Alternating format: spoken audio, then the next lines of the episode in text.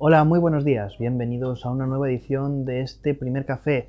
Hoy es viernes 27 de octubre y la región abre sus páginas con una nueva edición del foro que contó como protagonista con María Elvira Tejada, la fiscal de sala del Tribunal Supremo, quien alertó del incremento de las facilidades para cometer ciberdelitos derivadas de la evolución de las herramientas tecnológicas. Hizo un llamamiento a los padres que vigilen sobre todo las conductas de sus hijos, que cada vez es más posible que sean víctimas de un delito contra su libertad sexual. Más temas. Continúa el conflicto de los bomberos comarcales y la Junta y las Diputaciones hacen frente común para rechazar las condiciones que piden precisamente los bomberos. Las consideran, dicen, inasumibles y en la página universitaria el rector de la Universidad de Vigo, Manuel Reigosa, apuesta por una sede descentralizada para la futura facultad de enfermería. Esto es, no se establecerá ninguna sede central y todos los campus tendrán el mismo nivel de autonomía e independencia. Es una información de Elizabeth Fernández. El rector de la UBIGO, Manuel Reigosa, dice que la futura facultad de enfermería tendrá tres sedes equitativas distribuidas en los tres campus, Ourense, Vigo y Pontevedra. Esto desdice las declaraciones anteriores en las que la UVigo deslizaba la posibilidad de que Pontevedra cogiese la sede central de la futura facultad de enfermería. Y ayer también conocíamos los datos de la encuesta de población activa que elabora el Instituto Nacional de Estadística. Los datos en empleo son buenos para Orense, ya que registra el paro más bajo desde que explotara la crisis financiera en el año 2008. La tasa se sitúa tan solo en el 8,6%. Amplía la información nuestro compañero Bryce Iglesias.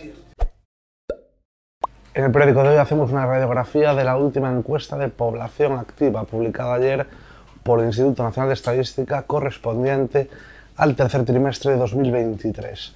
Ourense registra, la provincia de Ourense en su conjunto, registra una tasa de paro del 8,6%. Ya es la más baja desde el tercer trimestre de 2008. Además, es la provincia gallega en la que más ha descendido el paro en comparación con la misma EPA, pero del año pasado. Suben también las cifras de ocupados, no así la tasa de actividad, es decir, aquellas personas en edad de trabajar. Y hoy el Partido Popular de Ourense ha convocado una junta provincial en la que se espera que el actual presidente de los populares en la provincia, Manuel Baltar, anuncie su dimisión y ayer vivimos una nueva sesión plenaria, esta vez extraordinaria, en el Concello de Ourense. El alcalde, Gonzalo Pérez Jacome, retiró tres modificaciones de crédito del orden del día al saber que no iba a contar con el apoyo del Partido Popular para sacarlas adelante. Además, el propio alcalde, Gonzalo Pérez Jacome, acusó a algunas asociaciones vecinales de funcionar como una mafia, dijo el regidor. Tres casas de la pequeña aldea de Candeda, en Carballá de Valdeorras, fueron arrasadas por los incendios que asolaron la comarca en julio de 2022, cuando se perdieron en la zona más de 10.000 hectáreas. Hoy, más de un año después, tienen una nueva vida gracias a la rehabilitación. Con esto abrimos la sección de provincia que cuenta con otros temas de las comarcas de Alimia o también más de la comarca de Valdeorras.